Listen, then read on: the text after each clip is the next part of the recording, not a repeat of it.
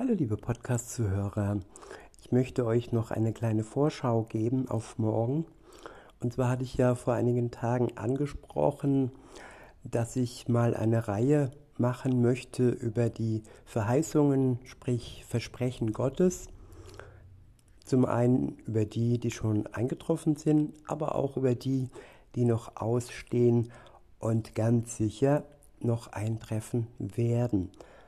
Gerade bei der letzten Episode, da ging es ja um Existenzangst in der jetzigen Zeit, wo einige Menschen haben. Und ja, da kann sich niemand wirklich ausschließen. Ich schließe mich da auch nicht komplett aus.